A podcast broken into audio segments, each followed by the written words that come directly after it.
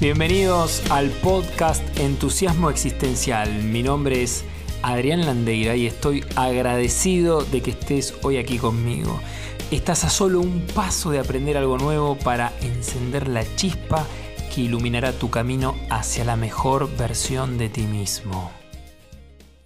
La idea de los mapas mentales fue impulsada por Tony Busan y un mapa mental básicamente es una estructura confeccionada en el centro por unas pocas palabras, incluso imágenes, y desde allí emergen otras palabras, ¿sí? Eh, con palabras o frases asociadas. El mapa mental me gusta mirarlo como un entramado, similar, muy parecido, a la red que efectúan nuestras neuronas en nuestro cerebro. Lo que se busca con un mapa mental es plasmar ideas, conceptos y generar asociaciones que permiten de manera práctica, rápida y visual abarcar los puntos claves en torno a una temática. A través de estos mapas mentales puedes organizar, por ejemplo, tus ideas para un proyecto, para estudiar y preparar un examen, para contemplar algunas ideas en torno a algo que deseas llevar a cabo, entre otras cosas.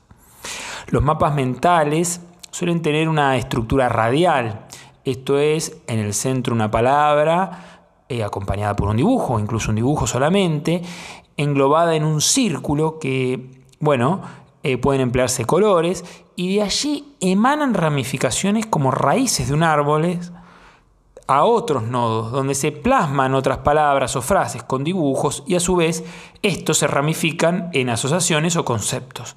Entonces del centro emanan ramificaciones más gruesas que se van haciendo más pequeñas hacia la periferia.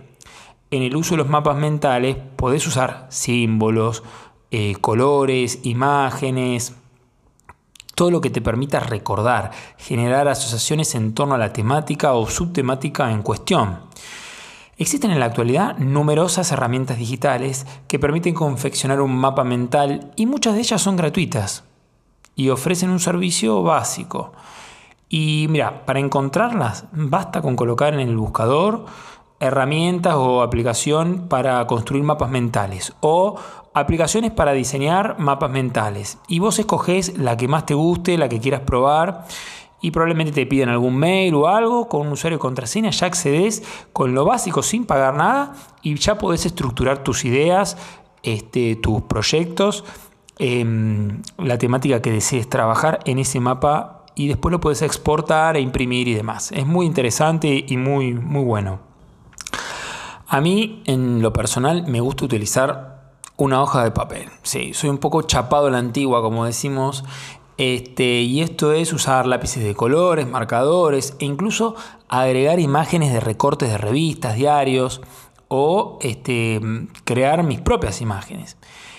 Eh, sí, esto es bien casero. A mí me gusta porque en ese hacer manual físico, con el papel, con los lápices, con las fotos, con los recortes, se va construyendo también en mí un proceso creativo al cortar, pegar, dibujar, seleccionar, eh, extender las ramificaciones, así que yo lo disfruto al máximo. Mira, vamos a ver con un ejemplo cómo armar un mapa mental en torno a la temática, suponte, de armar un libro. ¿sí? Entonces, para este caso, en el centro, voy a escribir, por ejemplo, creación de mi libro. O bien puedo poner el título de mi libro, si ya lo tengo pensado. Eh, o, o una imagen de un libro, suponte. Entonces, a continuación, esa frase o grupo de palabras, las encierro en una especie de nube o círculo y le voy a poner un color. Entonces empiezo a dibujar líneas desde ese centro hacia afuera, gruesas en el origen, ¿sí? para identificar las ideas principales. Y las más débiles van a expresar las ideas secundarias. A continuación voy a pensar, ¿qué necesito para escribir un libro? ¿Qué cosas tendría que pensar? ¿Qué involucra escribir un libro? Bueno, lo primero que se me viene es el contenido, o sea, aquello sobre lo que voy a hablar en el libro. Entonces escribo la palabra contenido, en otra burbuja o nube, como quiera llamarlo, que voy a ubicar hacia el final de alguna de esas líneas que acabo de trazar. Entonces ya tengo una gran burbuja en el medio llamada libro o directamente el nombre del libro, como dije, y luego hay una línea que une esta burbuja con otra burbuja que tiene el nombre de contenido. Entonces voy a sacar flechas o líneas de la burbuja denominada contenido y voy a escribir, por ejemplo, desarrollo personal, espiritualidad, coaching, enneagrama, consultoría, entre otras. Como verás, estoy escribiendo los posibles contenidos que puede albergar el libro que estoy deseando escribir y puedo acompañarlo con imágenes o directamente en vez de escribir las palabras pongo un dibujo o imagen que represente, por ejemplo, desarrollo personal, espiritualidad, coaching, etc. Ahora voy a escoger otra rama y voy a escribir la palabra estructura. Y de allí voy a escribir otras palabras asociadas a estructura, como ser título, subtítulo, portada, índice, subíndice, referencias bibliográficas, nota del autor, apéndice, etc. Como observarás, para esta burbuja que contiene la palabra estructura, contemplé mayores ramificaciones, que a su vez puede abrirse en nuevas ramificaciones. Otro concepto a contemplar podría ser por ejemplo, el de medios de publicación. Y de allí contemplar otras ramificaciones, como por ejemplo ebook, audiolibro o libro en formato papel. Y por ejemplo, si amplifico la ramificación de libro en papel, debería, por ejemplo, tener en cuenta editoriales, precios, modalidades de venta, condiciones de publicación, entre otras. Es importante aclarar que entre la palabra que hemos puesto en el centro, que es el tema en cuestión, y las palabras que englobamos dentro de círculos o nubes, que para nuestro ejemplo son medio de publicación, contenido y estructura, podés emplear en las ramas conectoras alguna frase, dibujo, símbolo, que te ayude a conectar con mayor profundidad y fuerza. En mi caso, yo me considero muy visual y por cada rama uso un color y agrego alguna imagen que pueda asociar que me permita acordarme del contenido. Algunas personas, en vez de usar una frase o palabras conectoras, emplean solo los dibujos. Y lo mismo para la idea central. En vez de una palabra, emplean un dibujo o imagen, como te había comentado. También considero que mm, cada ramificación puede a su vez unirse a otras ramificaciones, generando así nuevas ideas, conceptos o asociaciones. Los mapas mentales, mira, para mí son una herramienta fabulosa para ordenar nuestras ideas, estimular nuestra creatividad, para optimizar nuestro tiempo, para incrementar nuestra retención y comprensión de las ideas, para lograr maravillosas asociaciones y sobre todo para estimular nuestro cerebro a pensar de una manera no convencional, no lineal. En resumen, para trabajar un mapa mental, ya sea digital o en soporte físico, recuerda tener presente los siguientes tips. Si usas una hoja de papel, es conveniente colocarla de manera horizontal. En el centro coloca una imagen o palabra que represente la idea, el tema, el concepto en cuestión.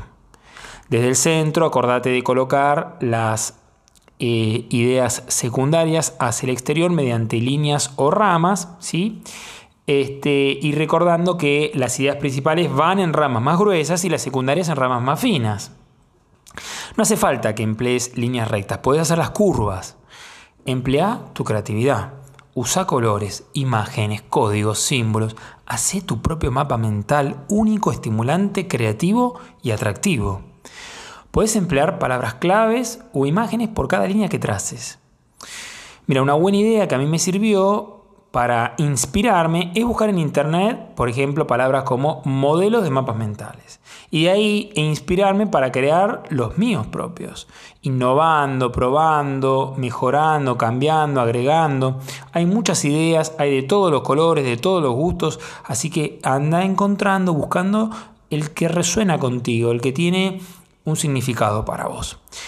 Mi consejo es que no te limites a hacerlo de una determinada manera y que el mapa mental se hace así. No, rompe con esa idea estructurada y animate a combinar otros mapas mentales. Hay muchísimos autores, muy buenos libros, muy buenas ideas que podés incluso combinarlas y crear lo tuyo y agregarle lo tuyo. Animate a encontrar tu propia forma de hacer tus mapas mentales y de esta manera eh, hacer uso de esta herramienta para que se te vaya haciendo más cotidiano. Así que bueno, espero que hayas disfrutado de este contenido, que te haya sido nutritivo y enriquecedor para ti y el maravilloso mundo de tus ideas.